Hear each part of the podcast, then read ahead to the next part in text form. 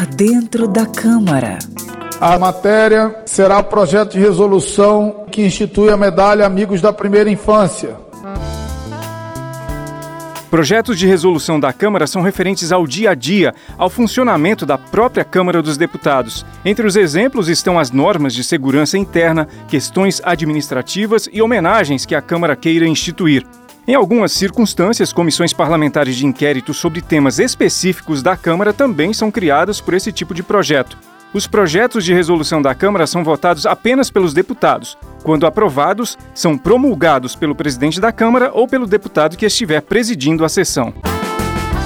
Por dentro da Câmara. Conheça a linguagem do plenário e das comissões da Câmara dos Deputados de maneira fácil e descomplicada.